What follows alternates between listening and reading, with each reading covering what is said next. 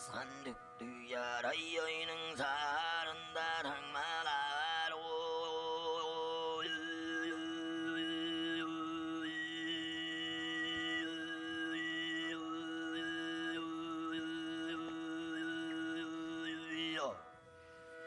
자라시카라 사람 모이는 자신 너라 살발라로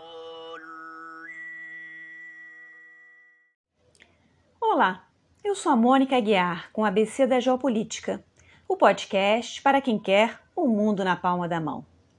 Hoje eu vou falar sobre um país que quase nunca aparece na mídia, até porque está ensanduichado, sem acesso ao mar, espremido entre dois poderosos vizinhos que, estes sim, adoram um holofote. E este país desconhecido, mas com uma história e localização interessantíssimos, é a Mongólia.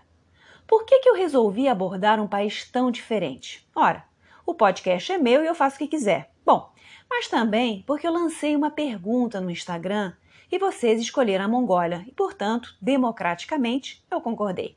Então, fica como meu presente de fim de ano. Vocês também devem ter reparado que eu não resisti à tentação de abrir meu episódio de hoje com o canto cultural que caracteriza a cultura mongol. Então, a ABC da Geopolítica também inova ensinando gêneros musicais. Antes de começar, lembro a vocês de conferirem meu Instagram para ver mapas e fotos relativos aos episódios. E também, se quiserem apoiar o programa, pode ser por Pix, com a chave abcdageopolítica.gmail.com ou apadrinhamento via www.padrim.com.br barra ABC da Geopolítica. Os links estão todos no descritivo do episódio. Ah, e outra maneira que vocês podem contribuir é ouvindo esse podcast pelo Orelo, o único que remunera os produtores de conteúdo pelos streamings que eles têm. Então, fica a dica. A Mongólia não é um país pequeno, tem um milhão e meio de quilômetros quadrados, o que corresponde a duas vezes o tamanho do Chile. Acontece que seus vizinhos, Rússia e China, são gigantes. A Rússia tem um território 11 vezes maior que o da Mongólia e a China é seis vezes superior. E tem outro agravante: a Mongólia, apesar dessa terra toda, tem uma população equivalente à do Uruguai, 3 milhões de habitantes. Então é um país super vazio, com uma China do lado, que tem 1 bilhão 400 milhões de habitantes, e com a Rússia, com seus 140 e poucos milhões. Já viram, né? Basicamente, ao sul da Mongólia está o deserto de Gobi, e ao norte está a parte das grandes estepes verdes e também algumas cadeias de montanhas. O clima é frio e seco, muito ensolarado tanto que a Mongólia reverencia o seu eterno céu azul. Em termos étnicos, o país é bastante homogêneo. 80% da população é da etnia Kalk. Os outros 20% são constituídos por outras etnias, como os cazaques, dorbedes, baiades, etc. No passado, os mongóis seguiam uma religião de tipo xamânica, mas a partir do século XIV foram se convertendo ao budismo de tipo tibetano. É claro que depois da experiência socialista pela qual o país passou durante grande parte do século XX, a religião ficou bastante prejudicada. Atualmente, 53% da população é budista, 40% não segue religião alguma e os restantes 7% se divide entre muçulmanos, cristãos e xamânicos. Quando a gente fala da Mongólia, a primeira pessoa que nos vem à mente é a do grande líder nômade Temujin, mais conhecido pelo seu nome honorífico, Gengis Khan. Gengis Khan nasceu em meados do século XII e sua primeira realização foi dominar e unificar as tribos nômades rivais que viviam na região da Mongólia. A partir daí, ele e depois seus descendentes criaram uma formidável máquina de guerra com soldados mongóis avançando rapidamente sobre seus cavalos e conquistando em algumas décadas um império enorme que se estendeu por grande parte da China, Rússia, Ásia Central e Oriente Médio. Embora o Império Britânico tenha sido o maior do mundo em extensão, em termos de território contíguo, o Império Mongol vence, Isso sem contar que os britânicos se beneficiaram do uso de armas de fogo sobre populações que ainda não as tinham. Então, a criação do Império Mongol aconteceu no decorrer do século XIII. Só para a gente ter uma referência histórica mais ocidental sobre esse período, a trajetória de Gengis Khan e do Império Mongol começa ao, no mesmo momento em que na Inglaterra temos o rei Ricardo Coração de Leão, seu irmão João Sem Terra e depois a Carta Magna, sem esquecer, é claro, o nosso querido personagem fictício Robin Hood. Com a morte de Gengis Khan, o império acabou se dividindo entre seus descendentes, com cada um seguindo um determinado rumo. Mas ainda assim, a influência mongol se fez sentir durante os 300 anos seguintes. Dentre os descendentes de Gengis Khan, o que nos interessa em particular é seu neto Kublai Khan. Isso porque ele foi o responsável por dominar a China e colocar no poder uma dinastia que etnicamente não era chinesa, a dinastia Yuan.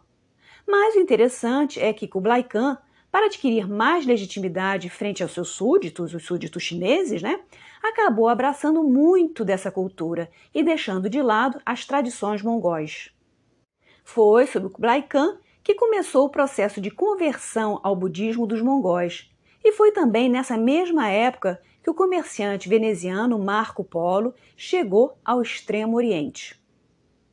Um detalhe interessante é que, desde sempre, os chineses temiam os ataques vindos das tribos nômades do norte e já, antes de Cristo, começaram a construir muralhas para se proteger. Daí, quando a dinastia Yuan, que é essa do Kublai Khan, chegou ao poder em 1271, a construção dos muros foi interrompida. Os trabalhos só foram retomados quando uma nova dinastia chinesa dos Ming, essa de chineses da etnia Han, substituiu a dinastia dos mongóis, a dos Yuan. Então, a construção da Grande Muralha tinha por objetivo preservar certas partes da fronteira das invasões de tribos nômades bárbaras, canalizando os soldados para uma direção específica, e também proteger o funcionamento da rota comercial da seda. A dinastia dos Ming ficou no poder do século XIV ao XVII e depois foi, por sua vez, substituída por uma nova dinastia imperial, a dos Qing. Essa dinastia dos Qing foi a última dinastia imperial e ficou no poder do século XVII até o XX. O mais curioso é que ela não era constituída de chineses Han, e sim de manchus, ou seja, nobres originários da região da Manchúria. Pessoal, Pode parecer que eu estou saindo completamente do assunto ao falar tanto da China e de suas dinastias, mas eu não estou não. Isso tem um propósito, então aguentem um pouquinho mais. Voltemos, portanto, à história dos nossos Qing na Manchúria. A Manchúria, se a gente for olhar no mapa, é a região que fica na parte mais para o nordeste da China. Podemos dizer, então, que é a região que liga o território da Mongólia ao mar, quase que uma extensão da Mongólia. Então, manchus e mongóis são povos primos entre si e considerados pelos chineses como bárbaros. Eles têm raízes em comum, tanto do ponto de vista da língua, da forma de escrever e até da religião, que era o xamanismo num determinado momento. A dinastia Qing dominou a China partindo da Manchúria e foi incorporando a ela novos territórios. Durante o século XVII, os manchus se aliaram a algumas tribos mongóis que os ajudaram na conquista da China.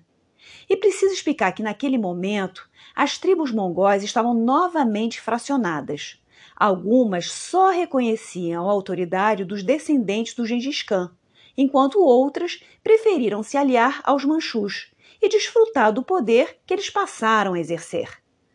O fato é que, a partir de 1691, a dinastia Qing já tinha tido muito sucesso militar e exercia seu poder sobre um grande território que juntava Manchúria, China, Mongólia, a região do Xinjiang e o Tibete. Mas os Ming também fizeram esse esforço de se assimilar aos chineses que eles dominavam. Então, daí derivam algumas questões interessantes. De um lado, passa a haver uma parte da Mongólia, mais exatamente a região sul, que fica mais próxima da China, da sua cultura e do centro de poder, Pequim ou Beijing. Já a parte norte da Mongólia, embora estivesse incorporada a esse grande império, ficava geograficamente mais distante disso tudo. A dinastia Qing ficou no poder de 1644 até 1912, mas nos seus últimos 100 anos ela entrou num declínio profundo e levou a totalidade da China junto com ela. Esse declínio foi provocado tanto por problemas internos como também por externos. No caso, a pressão que as potências estrangeiras no século XIX passaram a exercer para abrir o mercado chinês para o comércio internacional. Sem entrar em detalhes sobre a história da China, o século XIX naquele país foi muito movimentado, com duas guerras do ópio, os tratados desiguais e a guerra sino-japonesa, entre outras muitas coisas. Durante o século XIX, à medida em que o Império Chinês ia se debilitando, o Império Russo, ao contrário, ia se fortalecendo, sobretudo na Ásia Central, para o desgosto dos ingleses, aliás. Foi justamente nesse momento que a influência russa sobre a Mongólia começou a crescer, sobretudo naquela parte do norte, a mais distante dos centros de poder. Durante o século XIX, numa tentativa de integrar melhor as várias peças de seu império, os Qing começaram a estimular a migração de chineses da etnia Han para a Manchúria e para a Mongólia. Só que, na prática, essa migração ocorreu sobretudo para a parte sul da Mongólia e não para o norte, aprofundando o fosso entre as duas metades. Ou seja, de um lado, passou a haver a parte sudeste, mais afinada com o poder imperial e habitada por mais chineses da etnia Han, e de outro, a parte noroeste. Essa parte noroeste, por ser mais distante, inóspita e possuir poucas terras aráveis, não atraía a migração. Não se pode dizer que naquela época, no século XIX, estivesse surgindo um sentimento nacionalista na Mongólia, como estava acontecendo em vários outros lugares da Europa. Aquela região era tão pobre e iletrada que o próprio conceito de nacionalismo não tinha como se constituir ou ser transmitido. As pessoas se identificavam com o clã ou com a afiliação religiosa. Mas já em princípios do século XX, sobretudo na Mongólia do Norte, começou a aflorar um sentimento anti-chinês que os russos perceberam poder ser vantajoso para eles. Não só para planejar um Estado tampão entre o Império Russo e o Império Chinês, mas também para pensar na Mongólia como um possível aliado para frear os interesses expansionistas do Japão naquela área toda. Pessoal, aqui cabe uma brevíssima explicação, desta vez sobre o Japão. Se formos olhar um mapa, o Japão fica bem defronte da Península Coreana, que por sua vez é a porta de entrada ou antessala para o território da Manchúria. Então, quando começou a expansão imperialista japonesa sobre o continente, era natural que ela começasse justamente por aquela área. Durante a Primeira Guerra Sino-Japonesa, de 1894-1895, os japoneses venceram e tanto a Coreia quanto a ilha de Formosa passou para o domínio deles. Em 1904 aconteceu outra guerra, desta vez entre Japão e Rússia, justamente porque os interesses imperialistas de ambos entraram em choque e tinham a China por prato principal. A Rússia queria ter um porto no Pacífico, em águas mais quentes, e que fosse estratégico para as rotas comerciais do Extremo Oriente. Era o famoso Port Arthur. O Japão queria a mesma coisa, ou seja, estender a sua posição sobre o continente e controlar esse mesmo porto. Em 1911, o Império Chinês caiu por conta de uma revolução republicana. O último imperador da China era um garotinho de 5 anos de idade, da dinastia Qing. Quando foi decretada a República na China, a Mongólia e o Tibete também, diga-se de passagem, aproveitaram a ocasião para se declarar independentes. E aí apresentamos um novo conceito, o de Mongólia interior e o de Mongólia exterior. A Mongólia interior era aquela parte da Mongólia sobre a qual já falamos, que ficava ao sul, mais próxima da China. A Mongólia interior, desde o século XIX, recebeu forte migração da etnia Han, e acabou se tornando um território de transição entre a Mongólia do Norte, a dos pastores nômades, e o resto da China, sedentária e agrícola. A Mongólia Interior permanece integrada à China até hoje e virou uma região autônoma da República Popular da China. Já a Mongólia, que fica ao noroeste, é o país independente que eu apresentei no início do episódio e sobre o qual vamos continuar falando. Então, quando eu for falar do país independente, eu uso Mongólia. Quando eu for me referir à região dentro da China, eu vou dizer Mongólia Interior. Assim a gente não se confunde. Ou seja, a história dessas duas metades começou junta, mas foi se desviando, sobretudo a partir do século XIX. A iniciativa de criar um Estado independente partiu da parte noroeste, a parte mais distante, mas a parte sudeste também tinha interesse, só que as circunstâncias políticas não permitiram essa unificação. E eu vou explicar o porquê. Quando a Mongólia se declarou independente, quem se tornou líder do país foi um monge budista, um lama. Esse líder espiritual e político era uma espécie de Dalai Lama, só que mongol. Ele se chamava Kutuktu e era o rei sagrado. No idioma deles, o Bogd Khan. E a coisa funcionava no mesmo esquema que o Tibete. Esse lama era a reencarnação de outro que o precedeu e havia sido reconhecido como tal desde criancinha e educado para seguir o caminho sagrado. Até aí, beleza.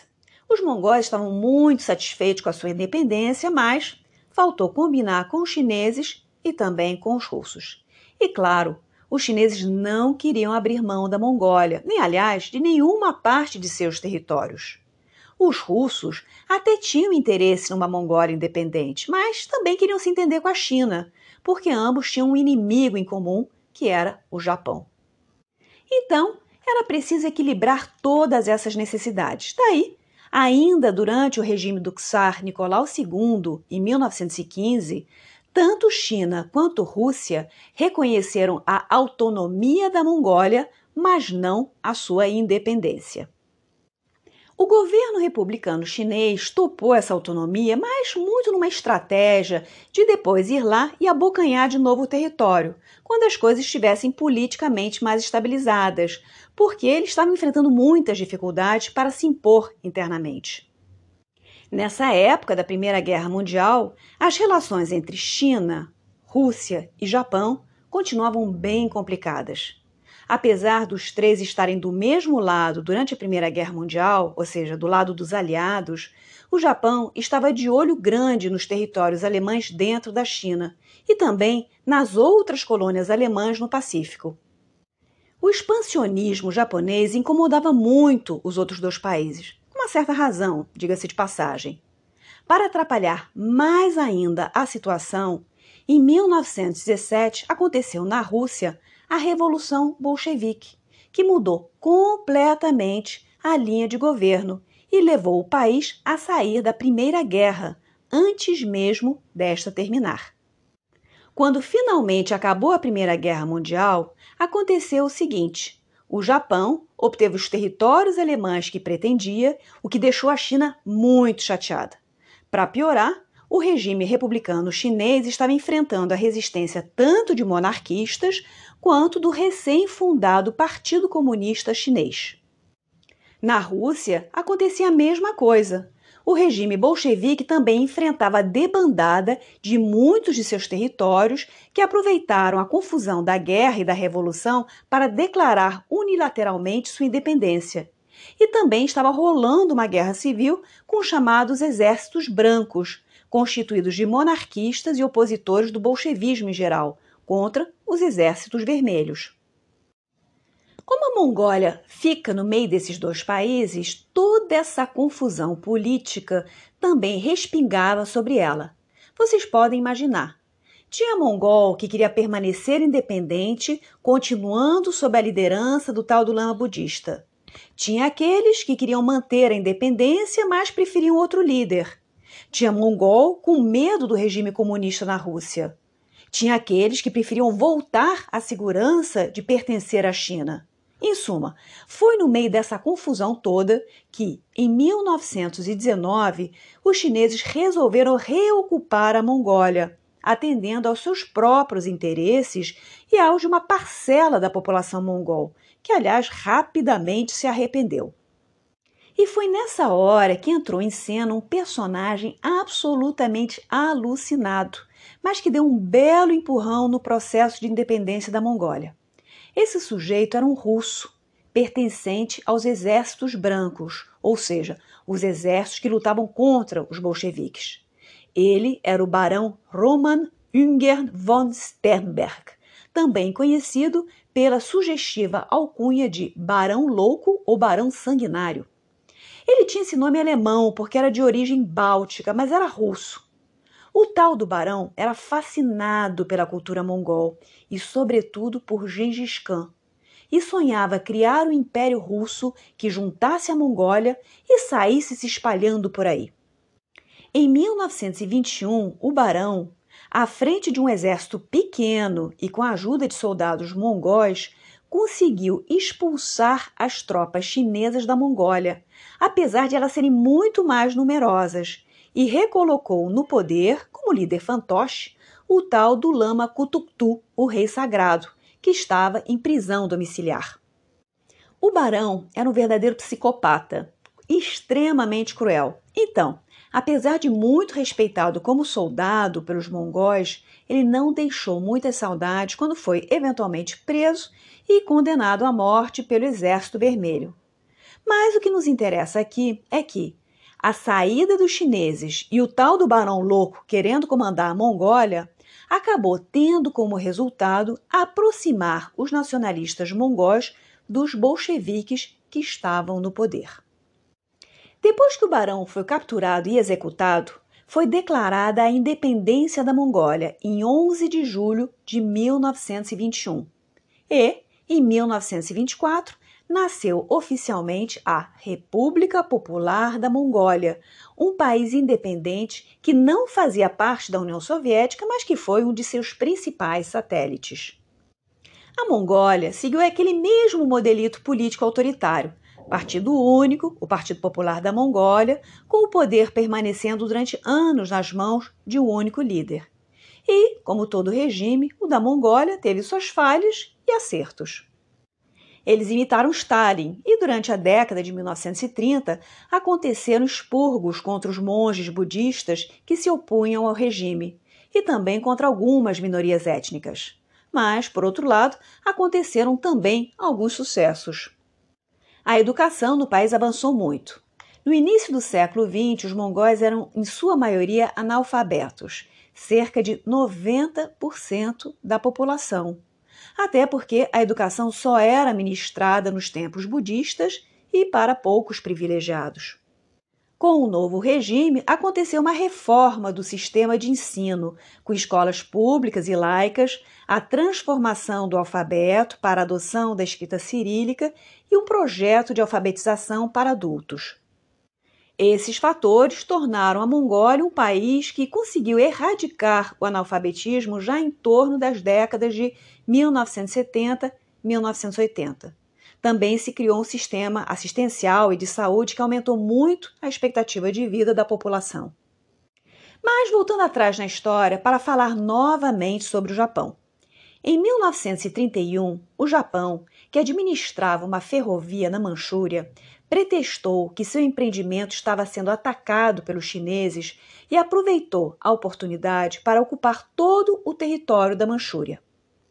E criou, nesse território, né, na Manchúria, um estado fantoche, um estado vassalo do Japão, chamado Manchukuo. Para dar um jeitão de legitimidade, os japoneses colocaram como chefe de estado o último imperador da China, justamente aquele garotinho Puyi da dinastia Qing, que era um Manchu e que, a essa altura do campeonato, já tinha se tornado um adulto. Mas é claro, o coitado do Puyi era só um figurante útil. Quem realmente exercia o poder no local eram os japoneses. Não satisfeitos com essa conquista, os japoneses foram comendo mingau pelas beiradas, e entre 1935 e 1936 incorporaram um outro território pertencente à China, desta vez a Mongólia Interior. Isso quer dizer que, a partir de 1935-1936, a República Popular da Mongólia passou, no fundo, a ter um novo vizinho bastante incômodo e perigoso, que era o Japão, por meio dos seus estados fantoches na China. E é claro que essa convivência não podia ser pacífica. Em 1939, o conflito acabou estourando por conta de uma disputa de fronteiras, tendo de um lado a Mongólia e sua aliada, a União Soviética, e de outro o Japão e o tal, o tal estado inventado de Manchukuo, associado à Mongólia Interior, né, que se chamava o Mengjiang. Foi uma campanha difícil, mas a vitória acabou sendo dos soviéticos e dos mongóis, e foi assinado um cessar-fogo entre o Japão e a União Soviética, com ambos se comprometendo a aceitar tanto a integridade territorial da República Popular da Mongólia, de um lado, quanto a dos estados fantoches de Manchukuo e do Mengjiang, né, a Mongólia Interior, por outro lado. Depois disso, em 1941, em abril de 1941, a União Soviética e o Japão assinaram um pacto de não agressão, isso acabou sendo positivo no decorrer da Segunda Guerra Mundial, porque quando a União Soviética foi atacada pela Alemanha nazista, alguns meses depois, ela não precisou se preocupar em lutar em duas frentes diferentes.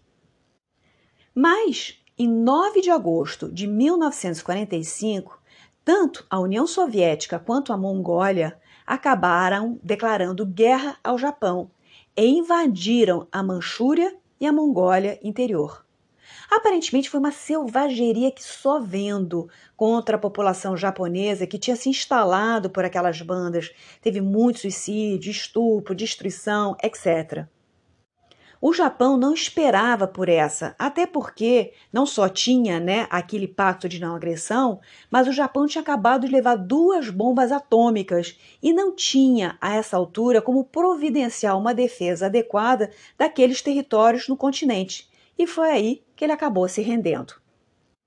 Com o fim da Segunda Guerra Mundial, a União Soviética pressionou para que a República Popular da Mongólia fosse reconhecida internacionalmente como um Estado independente da China. A China não gostou nada da ideia, mas precisou engolir em seco e disse que topava, contanto que houvesse um plebiscito na Mongólia a favor da independência. Esse plebiscito foi organizado com toda a lisura democrática, a transparência né, pelas autoridades soviéticas e mongóis e teve um resultado de 100% de aprovação. Imaginem, não houve um voto contra. Piadas à parte, nem precisava ter havido manipulação, pois era evidente que a maioria da população da Mongólia exterior desejava essa independência. As relações com a China ainda permaneceram delicadas, até que em 1949, com a Revolução Comunista de Mao Tse-tung, a situação se distendeu. Mas a Mongólia ainda demorou a ser aceita nas Nações Unidas, porque quem ficou vetando sua entrada foi a República da China.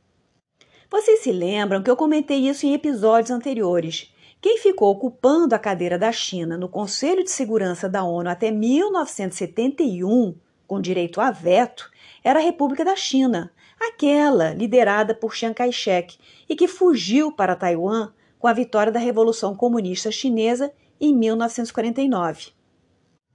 A República Popular da China, a China Vermelha, só passou a ocupar esse lugar na ONU a partir de 1971. Mas, na verdade, né, o que a gente tem que entender é que essas duas Chinas, seja Taiwan ou seja a China Vermelha, no fundo, preferiam manter a Mongólia como território. Então, a Mongólia só conseguiu ser aceita na ONU em 1961, à custa de muita pressão soviética, e quando as relações entre esta e a República Popular da China, China Vermelha, já tinham azedado completamente. Quando aconteceu essa ruptura entre a União Soviética e a República Popular da China, a Mongólia permaneceu fiel aos russos. Apesar dela nunca ter sido uma república dentro da União Soviética, até porque era mais interessante para os russos, do ponto de vista internacional, ter um aliado com voto independente, a economia da Mongólia sempre orbitou em torno da economia soviética, recebendo fortes ajudas e, em troca, fornecendo carne e minerais. Enquanto isso, o que aconteceu com a outra Mongólia, a Mongólia Interior? Com o final da Segunda Guerra Mundial, ela deixou de estar sob tutela japonesa e foi devolvida à China. Nunca houve a intenção internacional de juntá-la ao resto da Mongólia independente, porque aí também seria desagradar demais aos chineses. Então ela acabou sendo rifada. Afinal de contas, nem Chiang Kai-shek, nem depois Mao Tse-tung estavam dispostos a abrir mão de qualquer outro território considerado chinês. Inclusive o Tibete, que havia se tornado independente na mesma época da Mongólia, em 1911, foi novamente anexado à China em 1950. Durante a Revolução Cultural Chinesa, os mongóis da Mongólia Interior sofreram bastante perseguição, até porque o objetivo era extirpar da população todas as suas manifestações culturais próprias, consideradas como uma ameaça ao regime e à unidade do país. Na Mongólia Exterior, ou seja, na República Popular da Mongólia, a situação era melhor, claro. Mas os soviéticos também não curtiam muito as expressões de nacionalismo e orgulho mongol, sobretudo aquelas que estavam, né, que giravam em torno de Gengis Khan. Tanto para a Rússia quanto para a China, que foram vastos impérios, era difícil admitir o passado imperial da Mongólia, que inclusive os dominou, né, mesmo que numa época remota. Com a queda do Muro de Berlim em 1989 e a crise que acometeu o modelo político e econômico soviético, a República Popular da Mongólia também passou por uma transformação. Em 1990 aconteceu uma revolução democrática pacífica que levou o líder comunista da época a renunciar. Neste mesmo ano aconteceram eleições presidenciais com voto popular direto mas ainda foi eleito um candidato ligado ao antigo Partido Comunista. Em 1996 foi a vez de um candidato oposicionista. A democracia mongol tem conseguido resistir, apesar de estar entre a Rússia e a China. Mas ultimamente vem enfrentando os mesmos desafios que assolam a maioria dos países em desenvolvimento: muita corrupção nos cercos ligados ao poder e mudanças constitucionais que barram certos candidatos de concorrerem às eleições. A pandemia também não ajudou nessa situação, né? Depois do colapso da União Soviética, a Mongólia substituiu a dependência que tinha com este país para com a China, exportando sobretudo minerais como carvão, cobre, ouro, urânio e também petróleo. Até 2010, o país estava crescendo barbaramente, a reboque do boom das commodities, mas com a desaceleração chinesa, a economia mongol sofreu um baque. A Mongólia tem procurado outros parceiros comerciais na região, como o Japão, Coreia e Singapura. A boa notícia é que só 30% de seu território foi explorado, então ainda tem espaço para descobrir muita coisa lá dentro. E quanto à Mongólia interior? Como região autônoma da China, ela é bastante povoada. Tem 24 milhões de habitantes, a maioria da etnia Han, e uns 5 milhões de mongóis. Então é curioso, né, porque há mais mongóis dentro da China, na Mongólia interior, do que no país propriamente dito. Existe algum movimento separatista na região? Esta pergunta é difícil de responder. Como os mongóis são apenas uma fração da população, alguns estão de boa, com pertencer a um país muito mais poderoso, muito mais rico do que a Mongólia. Já outros, nem tanto. Então, existem alguns movimentos nesse sentido. As autoridades chinesas se pautam pela ideia de que a prosperidade econômica mitiga os sentimentos de nacionalismo étnico, e, em parte, elas têm razão. Mas, pelas dúvidas, também estão sempre vigilantes para evitar qualquer desvio neste sentido. É isso aí. Espero que tenham gostado do episódio e compartilhem nas suas redes sociais. Este foi o meu último episódio de 2021 e vou aproveitar para tirar um tempinho de férias, ou seja, não estranhe se eu demorar um pouquinho para lançar o próximo. Até a próxima!